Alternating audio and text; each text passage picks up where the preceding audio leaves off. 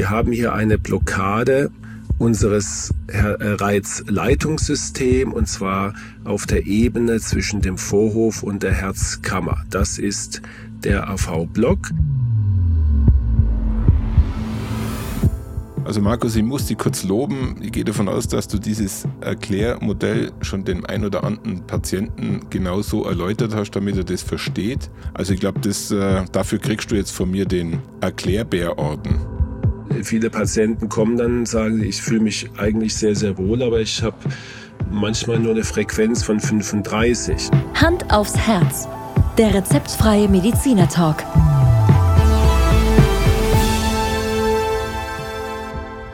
Hallo und herzlich willkommen bei Hand aufs Herz. Geschichten rund ums Herz mit professioneller Begleitung von Dr. Markus Knapp.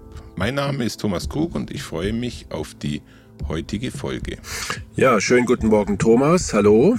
Markus, wir sind bei der Folge 139 angelangt. Ist dir das gerade mal so aktuell bewusst? Absolut, ja. Oder was heißt, du sagst es mir jetzt, ich habe es nicht gezählt, aber ich hätte es, wenn du mich hättest schätzen lassen, hätte ich so auch auf 140 getippt. Also wir ja, nähern also uns dem nächsten Jubiläum. Genau, also geht, da geht äh, noch einiges, würde ich sagen, oder? Das nächste Jubiläum, was wir anstreben, wird dann die 200 sein. Machen wir mal 150. Ja? Okay, okay. Also dann gehen wir mal mit großen Schritten auf die 150 zu und wir starten heute so eine kleine neue Serie, die unter der Überschrift Erklär mir, in dem Fall mein EKG beginnt. Und äh, da ich tatsächlich über EKG nicht mehr weiß als wie das, was wir diskutiert haben in der Folge Nummer 6, also das Ganze ist schon ja, mehrere Jahre her, bin ich jetzt mal ganz gespannt, wie du mich in der Sache und auch unsere Zuhörerinnen und Zuhörer abholen kannst. Ja, also ähm, die Idee dahinter ist, dass wir, ja, du hast es eben schon richtig gesagt, wir hatten schon mal eine EKG-Folge, wo wir eigentlich alles, was so das EKG uns sagt, ähm, besprochen haben. Und die Idee jetzt, die dahinter hinter dieser Folge und vielleicht noch zwei, drei, die sich anschließend äh, anschließen, ist, dass wir EKG-Befunde, die der äh, Patient oder die Patientin so aufschnappt in der Visite beim Kardiologen oder beim Hausarzt, dass er die vielleicht ein bisschen einordnen kann. Das ist so die Idee dahinter. Und ähm, wir werden, wie gesagt, vielleicht zwei oder drei kleine Folgen daraus machen und ich habe mir für heute überlegt, Thomas, dass ich dir mal den sogenannten AV-Block erkläre, weil der AV-Block doch ein relativ häufiges Phänomen ist, vor allen Dingen die, die leichte Form des AV-Blocks, auf die ich gleich komme. Und wenn man das so, so nebenher äh, vielleicht der Patient mal so aufschnappt, sie haben einen AV-Block, ähm, und ist aber nichts Schlimmes, ja, und dann wird es wieder vergessen und das habe ich zum Anlass genommen, dass ich dir und unseren Zuhörerinnen und Zuhörern mal das Phänomen AV-Block erkläre. Einverstanden? Da bin ich absolut damit einverstanden und äh, dann lass uns doch gleich mal damit beginnen, dass du den Begriff AV-Block uns kurz einmal ein bisschen näher bringst. Was steht dahinter? Was heißt es überhaupt AV-Block? Und ich denke, das ist doch ein ganz guter Einstieg, oder? Jawohl. Also AV-Block ist äh, natürlich eine Abkürzung, wie du dir denken kannst. Und das A, das steht für Atrium und das V, das steht für ventrikulär. Und wenn man das jetzt noch auf Deutsch übersetzt, ist das Atrium der Vorhof und der Ventrikel ist die Herzkammer. Das heißt, wir haben also jetzt einen Vorhofkammerblock, wenn ich das jetzt mal auf, auf Deutsch irgendwie übersetzen möchte. Aber das sagt natürlich in der Praxis kein Mensch, sondern der Begriff AV-Block hat sich äh, schon e, seit Ewigkeiten etabliert. Und ähm, der Begriff zeigt dir aber, Thomas, dass eine Störung offensichtlich zwischen dem Vorhof und der Herzkammer liegt. Und äh, daraus äh, resultiert dann dieser Name AV-Block. Und äh, der AV-Block hat dann äh, dahingehend auch was mit ähm, dem AV-Knoten zu tun? Absolut, sehr gut, Thomas. Ja, ähm, der hat genau was mit dem AV-Knoten zu tun. Und das Wort Block heißt ja, es, es wird was blockiert. Ja? Und ähm, spätestens bei dem, bei dem äh, Verb blockieren kannst du dir überlegen, was kann man denn beim Herzen blockieren? Da wirst du sehr schnell auf die, auf die Nervenbahnen, auf unser Reizleitungssystem kommen. Ja? Und dann ist der Begriff schon mal relativ jetzt klar umfasst. Also es heißt, wir haben hier eine Blockade unseres äh, Reizleitungssystems und zwar auf der Ebene zwischen dem Vorhof und der Herzkammer. Das ist der AV-Block und ähm, der AV-Knoten hat insofern was mit zu tun, dass die Störung, die sich da äh, zeigt, genau in diesem Geflecht, das wir AV-Knoten nennen, äh, stattfindet, der ziemlich exakt am Übergang eben, also anatomisch zwischen Vorhof und Herzkammer liegt.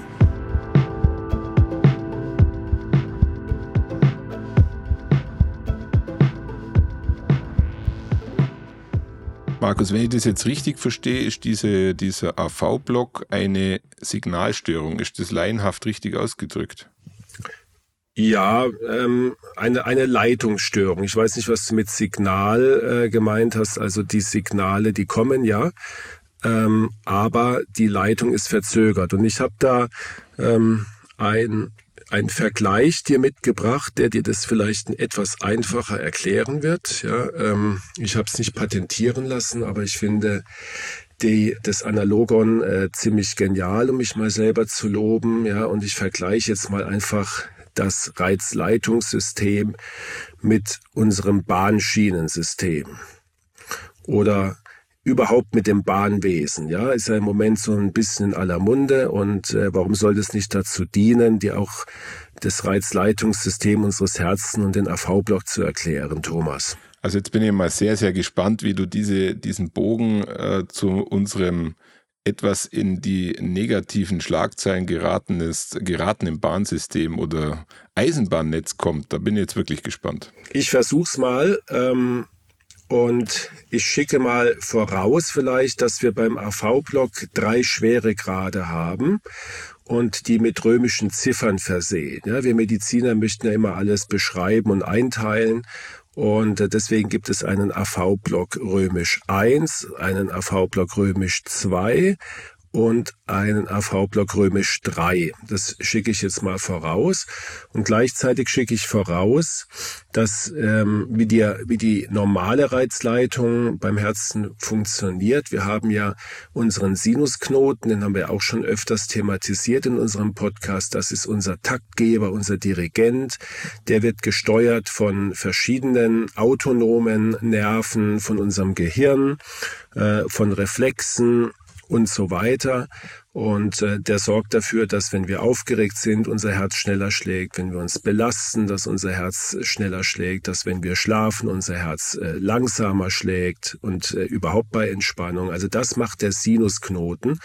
Und der Sinusknoten, der äh, überträgt dann die seine Erregung auf die äh, Muskulatur unseres Vorhofs und über eine Leitungsbahn äh, wird diese Erregung dann natürlich auch auf die Kammer übertragen. Ja, und zwar über den berühmten AV-Knoten, den du schon erwähnt hast.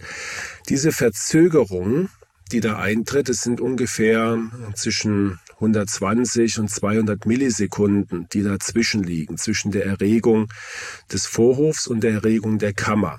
Und die ist natürlich gewünscht, weil der Vorhof in dieser Zeit äh, sich kontrahiert und das Blut, das in ihm sich befindet, in die Kammer pumpt. Dann gehen die Klappen auf und das Blut fließt äh, aktiv über den Vorhof und auch passiv durch eine Sogwirkung in die Herzkammer rein. Und dafür muss eine gewisse Zeit zur Verfügung stehen und das ist die sogenannte AV-Zeit, also die Zeit zwischen Vorhof und Kammer. Kannst du mir soweit folgen, Thomas? Ich freue mich schon auf die Eisenbahnschienen, aber ich versuche dir noch weiter zu folgen. Das war ja jetzt nur die Grundlage. Und jetzt äh, stellst du dir einfach mal vor, und jetzt kommt, ähm, kommt der Beginn meines äh, sagenumworbenen Vergleiches. Du äh, möchtest jetzt also äh, mit der Bahn von deiner Heimat im Allgäu nach Schwäbisch Hall fahren. Und dafür ist eine definierte Bahnstrecke zur Verfügung. Ne? Und das ist wichtig, in äh, Ulm äh, ist, musst du sozusagen umsteigen ja, weil du ja den äh, Regionalexpress nimmst ja, und dann auf den ICE, der bekanntermaßen dann auch in Schwäbisch Hall hält. War ein kleiner Scherz, ja, aber es dient jetzt mal unserem Vergleich. Zu kommentieren. Ja. Und jetzt ähm, erkläre ich dir, was der AV-Block römisch 1 ist. Ja? Der AV-Block römisch 1 ist eine Verzögerung äh, in der Leitungsgeschwindigkeit eines Herzens. Man sieht es im EKG, dass die Linie zwischen einer Vorhoferregung, die wir als P-Welle definieren, das ist ein kleiner Hügel vor dieser typischen Zacke, und der dann auftretenden Zacke, die ist etwas verlängert. Und zwar per Definition über 200 Millisekunden so lang ist es. Wenn die 201 Millisekunden lang ist, ist es äh, formal und per Definition ein AV-Block römisch 1. Du als äh, Patient oder Betroffener merkst davon gar nichts. Ja, der ist also komplett asymptomatisch, äh, weil eine Verzögerung, das ähm, ist für das Herz nicht schlimm und du merkst es nicht. Auf unser Bahnmodell jetzt bezogen wäre das so, dass dein Zug nach Ulm einfach mit etwas Verspätung ankommt. Was aber kein Problem ist, weil dein Anschlusszug in Ulm auf dich gewartet hat und du steigst dann einfach aus deinem äh, Regionalexpress vom Allgäu nach Ulm aus und steigst in den wartenden Zug nach Schwäbisch Hall um. Und außer einer gewissen Verzögerung, die du auf der Uhr siehst, hat es für dich keinerlei Konsequenz. Soweit verstanden. Verstanden. Für mich kein Problem, für euch eine Feststellung. Genau so ist es.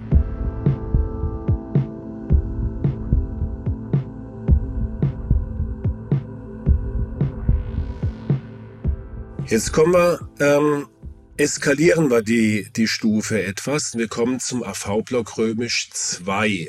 Also äh, da merkst du ja, wenn wir da eine neue Klassifikation machen, dann muss da auch irgendwas Neues passieren. Beim AV-Block römisch 2, da gibt es zwei Formen. Ja, ähm, der eine heißt Typ Wenkebach, der andere heißt Typ Mobitz. Da musst du dich jetzt nicht äh, lang mit aufhalten und das ist eher akademisch, aber ich sag dir es trotzdem. Beim Typ Wenkebach, der die häufigere Form ist und auch die harmlosere, ist es so, dass sich die Leitung von Vorhof auf die Kammer bei jedem Schlag sukzessive verlängert. Also beim, bei dem ersten Schlag ist sie bei 201, beim zweiten Schlag ist sie auf einmal schon 210, beim dritten Schlag ist sie 250 und jetzt kommt es, beim vierten Schlag fällt diese Leitung komplett aus. Das heißt, es wird nicht mehr übergeleitet. Ja? Und das wiederum siehst du dann natürlich im EKG als Pause und äh, sozusagen ein Vorhofschlag wird nicht auf die Kammer übergeleitet. Ja? Und beim Wenkebach eben dauert es äh, sukzessive immer länger von Schlag zu Schlag und der vierte oder fünfte fällt dann aus und dann geht es wieder von vorne los. Bei dem Typ Mobitz ist es eine andere äh, Dynamik. Da fällt meistens entweder jeder zweite oder dritte nach einer ganz klaren äh, Regel aus. Also die, die Überleitung verzögert sich nicht sukzessive, sondern jeder zweite Schlag wird nicht übergeleitet. Ja, sodass du also einen Normalschlag hast, dann eine Störung, ein Block, keine Überleitung, Normalschlag, Schlag ohne Überleitung und das immer abwechselnd. Markus, das hört sich jetzt nicht so toll an irgendwie. Also äh, das hört sich alles sehr konfus an für mein Herz. Ja, das hört sich äh, konfus an, ist auch konfus und wie gesagt beim AV Block 2, wenn der permanent ist, dann merkst du das auch, weil du ja, weil der ja zum Beispiel jeder, jeder zweite Schlag fehlt. Beim, wenn ich jetzt einen Mobitz habe mit jedem zweiten Schlag, der blockiert wird. Auf unser äh, Schieneisenbahnmodell jetzt bezogen, musst du dir das so vorstellen. Also dein, äh, dein Zug der, jetzt nehmen wir mal die Wenkebach-Geschichte.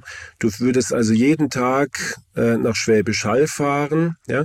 Am ersten Tag hat dein Zug äh, zwei Minuten Verspätung, da wartet der Anschlusszug aus Kulanz. Ja? Am zweiten Tag hat, hast du zehn Minuten Verspätung, das macht er auch noch mit. Ja? Am dritten Tag hast du eine halbe Stunde Verzögerung. Das sagt aber jetzt irgendwann der Bahnvorstand da in Ulm. Also es tut mir leid, jetzt äh, ist der Krug so spät. Jetzt fahren wir einfach mal schon los. Ja? Und dann kommst du an und hast keinen Anschlusszug und musst einfach warten. Und dieser Zug und dieser Tag ist für dich verloren. Du musst also wieder von vorne anfangen. Ja? Das wäre also beim, beim Benkebach und ähm, beim äh, Mobitz wäre so, dass du da einen Bahnvorsteher hast am Bahnhof in, in Ulm. Der hat an einem Tag ähm, ein Einsehen mit dir und sagt, ach komm, der Krug kommt fünf Minuten zu spät, wie immer, heute warten wir. Morgen habe ich keine Lust, warte ich nicht, ich fahre los und lasse den Krug äh, in Ulm stehen. Das wäre sozusagen dann die, die 2 zu 1 Blockade. Ne? Und wie du eben schon gesagt hast, das ist also zum Teil schon symptomatisch.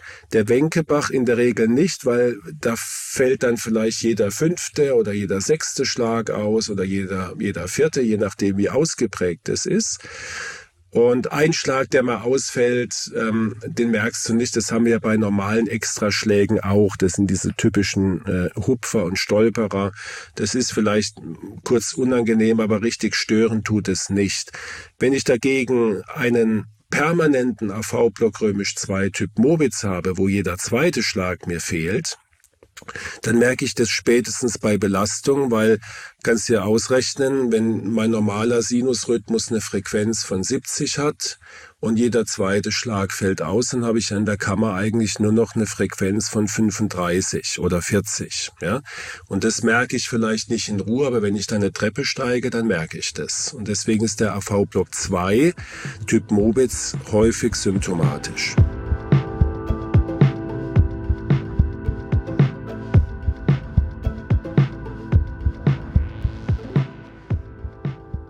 Markus, wenn du das jetzt gerade äh, so erzählst, dann stelle ich mir jetzt wiederum laienhaft die Frage, was ist denn jetzt bitte noch die Steigerung äh, zu diesem Grad 2, äh, dem Fall Mobitz, wo ich praktisch eigentlich jeden zweiten Zug verpasse? Ähm, jetzt bin ich mal gespannt, was ist jetzt die Steigerung dazu? Wie sieht ja, das Grad dann, 3 aus? Das ist dann der Grad 3. Kein Zug mehr. Römisch 3.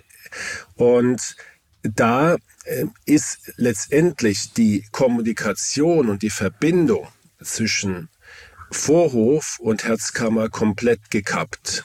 Das heißt, die kommunizieren nicht mehr miteinander. Ja? Und auf, auf unser Modell jetzt bezogen würde das heißen, du, du setzt dich in den Zug, du kommst irgendwann mal an, aber mit dir rechnet keiner. Und ähm, mhm. es kann sein, kann sein, dass da zufälligerweise, wenn du in Ulm ankommst, da ein Anschlusszug auf dich wartet, aber da niemand weiß, wann du kommst und ihr auch euch untereinander nicht absprecht, macht der Ulmer Bahnvorsteher das, was er will und lässt seine Züge fahren, wann er will, und zwar in seinem Rhythmus. Und das heißt, dein Rhythmus und der von, von den Ulmern, die passen nicht zusammen und die kommunizieren auch nicht. Und deswegen sehen wir im EKG, ähm, eine Vorhoferregung im Sinne von der P-Welle, die überhaupt nicht mehr in einem Kontext steht mit der Kammererregung. Ja? Wir nennen das eine AV-Dissoziation, also die kommunizieren mhm. nicht. Mhm. Ja? Und das heißt äh, auch wiederum übersetzt, dass kein einziger Vorhofschlag, äh, der vom Sinusknoten ausgeht, übergeleitet wird. Die sind also komplett blockiert und warum schlägt dein Herz noch? Weil das Herz, Gott sei Dank, als Schutz, genau wenn sowas passiert, seine Eigenfrequenz hat. Die ist in der Regel so zwischen 30 und 40, je ist ein bisschen unterschiedlich. Und wenn äh, die Herzkammer wartet, dass endlich mal ein Signal kommt vom Vorhof, aber es kommt keine, weil der AV-Knoten komplett blockiert ist, dann fängt sie halt ab einem gewissen Punkt mal an, alleine zu schlagen und dann haben wir einen sogenannten ventrikulären Ersatzrhythmus oder Kammerersatzrhythmus mit einer Frequenz von ungefähr 35 bis 40 pro Minute. Das reicht zum Überleben, aber es reicht nicht zum Gutleben. Ja? Und ähm, deswegen werden, sind diese Menschen zu über 90 Prozent symptomatisch. Ich habe allerdings auch schon Patienten gehabt, die das nicht gemerkt haben. Aber in der Regel ist es symptomatisch. Also Markus, ich muss dich kurz loben. Ich gehe davon aus, dass du dieses Erklärmodell schon dem ein oder anderen Patienten genauso erläutert hast, damit er das versteht. Aber, aber für mich ist es sehr, sehr verständlich. Entweder kriege ich meinen Zug oder ich kriege ihn nur alle paar Tage oder ich kriege ihn gar nicht oder nur zufällig und weiß gar nicht, wo es hingeht. Also ich glaube, das äh, dafür kriegst du jetzt von mir den Erklärbärorden. genau, Ersten ja. Grades. Genau. Und ähm, äh, ich, ich kann dir jetzt verraten, dass natürlich dieses Modell ähm, ich tatsächlich immer mal wieder anwende, um äh, das wirklich plausibel zu machen und um dann auch die Therapie zu erklären, auf die wir jetzt ja auch äh, sicherlich gleich noch kommen werden, weil da ja. kann man da natürlich ähm, dem Patienten was an die Hand geben, wenn er das, äh, die Pathologie, also das Krankmachende verstanden hat, dann äh, kann man ihm natürlich auch gut erklären, was können wir dagegen tun. Vielleicht sage ich hier noch ganz mhm. kurz, was sind denn die die häufigsten Gründe für solche Störungen. Also der AV-Block 1, die ganz milde Form, die muss nicht unbedingt mit einer Herzerkrankung einhergehen. Ist eigentlich sehr selten der Fall dass man jetzt eine Herzerkrankung aufgrund eines AV-Block römisch 1 diagnostiziert oder vermutet. In der Regel ist ähm, das so ein bisschen ähm, einfach eine, eine äh, entweder bei sehr jungen Menschen manchmal vorhanden, wenn die einen entsprechenden Vagotonus haben. Vagotonus heißt, dass unser autonomes Nervensystem, der Parasympathikus, also unser Entspannungsnerv, etwas dominant ist. Und der beruhigt das Herzen, der verlangsamt alles, der verlangsamt dann in der Regel unseren Herzschlag und, und er verlangsamt auch unsere Überleitung, sodass das etwas verzögert läuft und dann habe ich halt formal eine etwas verlängerte Überleitung, die mich aber nicht stört. Ja, vor allen Dingen äh, bei jungen Menschen im Schlaf, also nachts, wenn das Herz noch weiter runterfährt, sehen wir das eigentlich äh, sehr, sehr häufig. Ja. Dann haben wir Medikamente wie zum Beispiel den Beta-Blocker. Der Beta-Blocker macht ja das Herz, wie du weißt, ebenfalls langsam und äh, macht auch äh, den Blutdruck, senkt den Blutdruck. Und ähm, wenn man da ohnehin ein bisschen vorbelastet ist, kann der Beta-Blocker einen AV-Block äh, auslösen, einen AV-Block 1. Ja? Manchmal auch sogar ein AV-Block 2 und schlimm, schlimmstenfalls ein AV-Block 3. Ja? Spätestens beim AV-Block 2 Typ Mobitz äh, gehen wir dazu über, ähm, diese Rhythmusstörung auch wirklich als Erkrankung zu bezeichnen und äh, zu erfassen und sie auch zu therapieren. Ähm, weil wir erstens eine, oft eine Symptomatik haben und zweitens ähm, davon ausgehen müssen, dass so eine Herzrhythmusstörung nicht von ungefähr kommt, sondern das sind dann meistens Grunderkrankungen dabei. Das kann hoher Blutdruck sein, um da das Einfachste zu erwähnen. Das können Klappenerkrankungen sein, das können Herzmuskelerkrankungen sein, das können Entzündungen sein, das können Durchblutungsstörungen sein. Also das ganze Spektrum, das wir haben, kann einen AV-Block äh, hervorbringen. Und spätestens beim AV-Block 3 ist dann eine absolute, ja, jetzt nicht unbedingt Notfallsituation. Es kann ein Notfall werden, wenn er akut auftritt und Beschwerden macht, ja. Aber äh, selbst wenn das keine Notfallsituation ist und es mehr oder weniger durch Zufall äh, äh bei einem EKG auffällt, ist es zumindest eine, eine, ein Phänomen, was wir dann wirklich dringend behandeln müssen und äh, weil es ansonsten die Gefahr besteht, dass, dass tatsächlich ähm, es zu massiven Kreislaufstörungen kommt.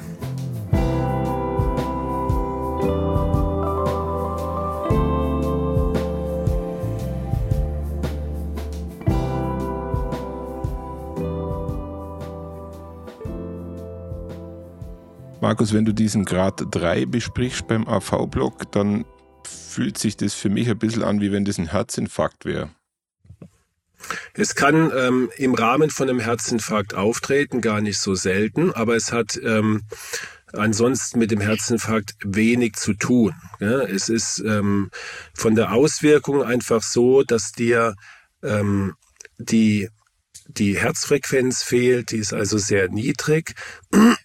Und es fehlt dir natürlich auch die komplette Vorhofbeteiligung an der, an der Herzaktion, ja, wobei das wäre zu verschmerzen, aber der langsame Puls, ja, ähm, der bringt dich halt spätestens dann, wenn du auch ein bisschen äh, dich belasten musst äh, in Schwierigkeiten, weil du ja nicht die Fähigkeit hast, deine Herzfrequenz nach oben zu bringen, weil es ja eben blockiert ist. Stichwort langsamer Puls welch, welchen Puls muss ich mir da vorstellen, wenn ich, wenn ich mich jetzt da in dem Bereich des AV-Blocks befinde, vielleicht im Grad 3? Dann, ähm, wie gesagt, der Kammerersatzrhythmus und der ist ungefähr zwischen 30 und 40 pro Minute. Bei jedem auch individuell und, äh, unterschiedlich. Und ist das auch der Puls, den ich dann selber äh, wahrnehme? Richtig, genau. Ja? Wobei generell ist es so, dass die, das, was du tastest, ähm, ist natürlich immer schon, äh, dient als Anhalt, gar keine Frage. Aber ähm, du hast ja zum Beispiel, wenn du mit jedem zweiten Schlag, und da gibt's viele Patienten, die das haben, wir nennen das BG-, wenn jeder zweite Schlag ein Extraschlag ist, dann erzeugt er oft keine Pulswelle. Und dann kannst du am Handgelenk äh, nur deine äh, richtigen Schläge tasten. Und ähm, viele Patienten kommen dann und sagen, ich fühle mich eigentlich sehr, sehr wohl, aber ich habe manchmal nur eine Frequenz von 35. Und dann ist es oft dieses Phänomen, dass man gewisse Extraschläge nicht als Pulswelle tasten kann und äh, mhm. dir dann vorgaukeln, du hast eine Frequenz von 35. Also das heißt, für die Diagnose ist es obligat, ein EKG zu machen. Markus, ähm, weiß gar nicht, ob uns alle noch richtig folgen können, weil äh, die Folge ist bisher schon sehr intensiv. Ähm, wie es denn dann bei dir weiter, wenn äh, der AV-Block festgestellt wurde? Äh, wie sieht dann die Therapie aus? Ja, also bei den die Therapie, ähm, wir haben kein Medikament zur Verfügung, zumindest keines, was wir regelmäßig anwenden können. In der Notfallsituation schon, aber nicht in unter Alltagsbedingungen und schon gar nicht als Tablettenform ähm, welches unser, unsere Herzfrequenz antreibt. Wir, wir haben viele Medikamente, die unsere Herzfrequenz verlangsamen, aber wir haben keinen Antreiber. Das heißt, meine Therapie kann eigentlich nur sein, falls das der Fall ist, dass man äh, Medikamente, die vielleicht vorhanden sind, äh, Stichwort Beta-Blocker, es gibt noch ein paar andere, die das Herz verlangsamen, dass man die absetzt, und zwar rigoros. Ja. Damit kann ich dann oft zum Beispiel in AV-Block 2 noch mal rückgängig machen, dass daraus ein AV-Block 1 wird oder vielleicht sogar überhaupt keine, keine Leitungsstörung mehr ist. Ja. Aber bei den, bei den höheren Formen, also AV-Block 2 Mobitz, das war diese 2 zu 1 Geschichte und beim AV-Block 3, da ähm, sind diese, diese Bemühungen äh, in den allermeisten Fällen frustran.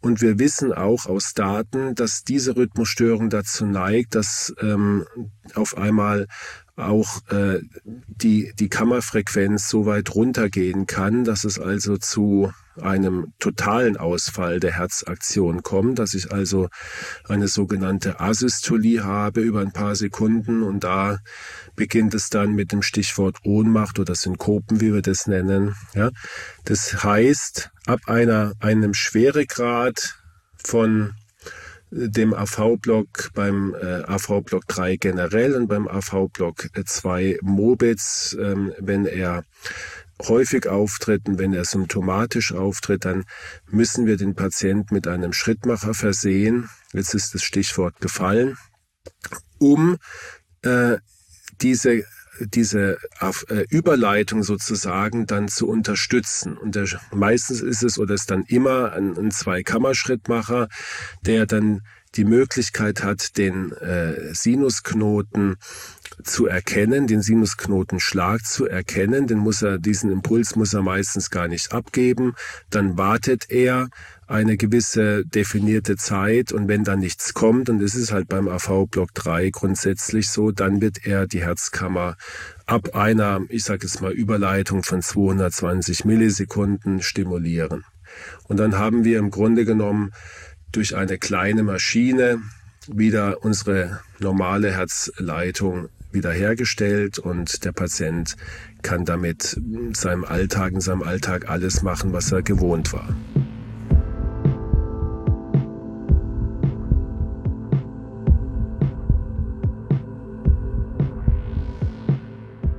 Damit findet die Geschichte ja eigentlich dann doch aller Dramatik ein positives Ende, wenn ich die richtig verstehe, ist mit dem Herzschrittmacher das Problem lösbar und ich glaube, über Herzschrittmacher haben wir auch schon ein paar Mal gesprochen. Das ist jetzt, glaube ich, nichts mehr Weltbewegendes in eurer äh, in eurem Arbeitsalltag. Das ist Alltag wirklich, oder? Absolut. Ähm, es ist ähm, für uns eine Routine, für den Betroffenen natürlich nicht. Ähm, da ist der Herzschrittmacher immer noch, ja, jetzt eine Eskalation, die man jetzt nicht unbedingt haben möchte, verstehe ich auch, aber heutzutage sind die Herzschrittmacher ja sowas von klein und modern und ähm, man kann mit dem Herzschrittmacher heutzutage wirklich alles machen, was man äh, vorher in seinem Leben gemacht hat. Selbst äh, MRT-Untersuchungen sind heute möglich, äh, Flugreisen und so weiter ohnehin. Es gibt ein Problem oder ein Nachteil beim Herzschrittmacher im Vergleich zu der normalen Reizleitung. Ja, Darauf kommen wir dann in unserer nächsten Folge. Wir haben ja, wenn's, äh, wenn der AV-Knoten mal ähm, übersprungen ist beim normalen Menschen, dann teilt sich die Erregung auf zwei Schenkel auf. Ja? Und das mhm. hat den Grund, dass wir ja möchten, dass das rechte Herz und das linke Herz synchron erregt werden. Ja, wir möchten die Kammern, dass die äh, gleichzeitig schlagen. Und bei den sogenannten Schenkelblockbildern, auf die wir dann bei der nächsten Folge vielleicht äh, oder in ein paar Folgen drauf eingehen werden, da ist dann fällt dann eine äh, eine äh, Leitungsbahn aus ja, entweder der linke Schenkel oder der rechte Schenkel und entsprechend nennt man das dann Linksschenkelblock und Rechtsschenkelblock. Und dann wird das Herz minimal verzögert erregt. Und das macht der Schrittmacher natürlich auch. Der Schrittmacher, die Sonde, steckt in der rechten Herzkammer. Und natürlich wird dann die rechte Herzkammer auch als erste erregt und über die Muskelzellen wird die Erregung dann äh, auf die linke Herzhälfte übertragen. Und deswegen äh, wird die linke Herzhälfte beim Schrittmacherrhythmus immer etwas verzögert reagiert, was dann auf Jahrzehnte gesehen manchmal einen Nachteil hat und zu einer Herzschwäche führt. Also von daher ist der Schrittmacher, auch die modernen Schrittmacher, sehr, sehr gut und man kann auch mit neuen äh, Schrittmacher äh, Elektroden und auch neuen Platzierungsmethoden äh, diesen diese äh, Blockbildung etwas ausgleichen, aber es ist natürlich nie so gut, wie wenn ich mein Originalreizleitungssystem behalte. Markus, zum Abschluss der heutigen Folge vielleicht nochmal die Frage, wie häufig tritt das bei dir in der Praxis oder allgemein auf? Kann man, kannst du da ungefähr so eine Einschätzung geben?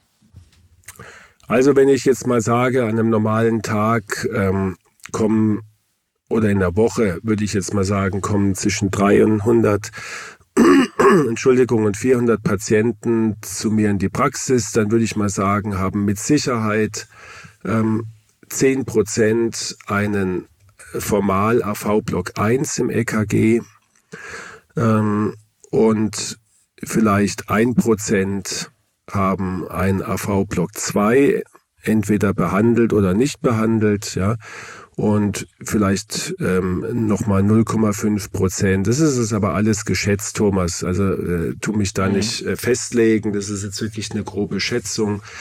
Ähm, haben dann einen AV-Block 3, der natürlich dann entsprechend schon behandelt wurde, ja, mit einem Schrittmacher.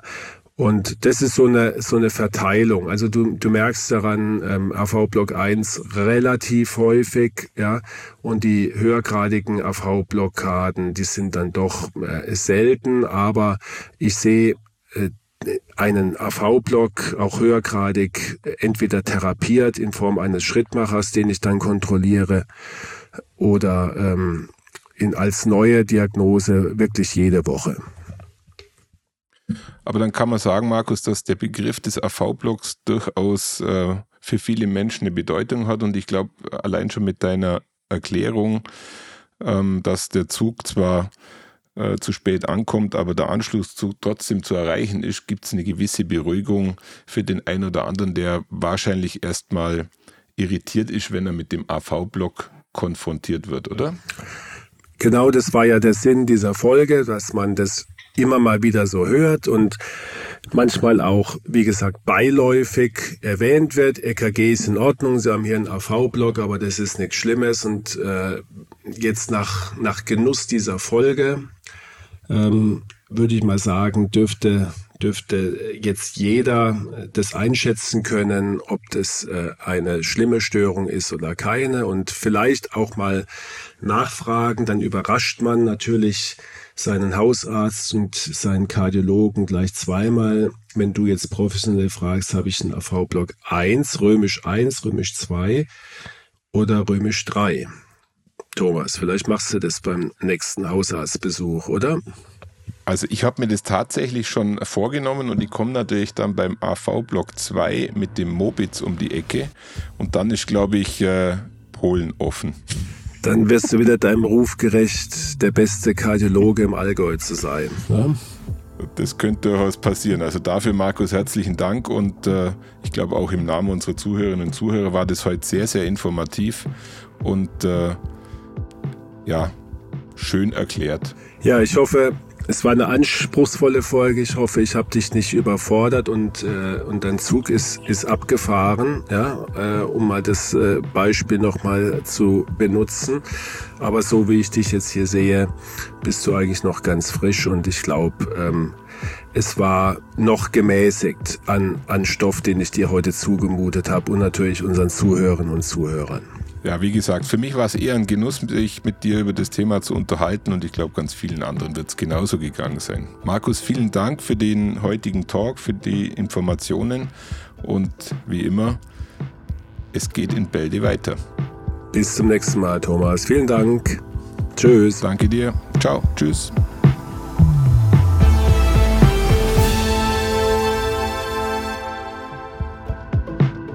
Schauen Sie mal bei uns vorbei unter www.handaufsherz-podcast.de und bleiben Sie immer über uns auf dem Laufenden auf unserem Instagram-Account. Hand aufs Herz, Ihr rezeptfreier Mediziner-Talk rund ums Thema Herzgesundheit.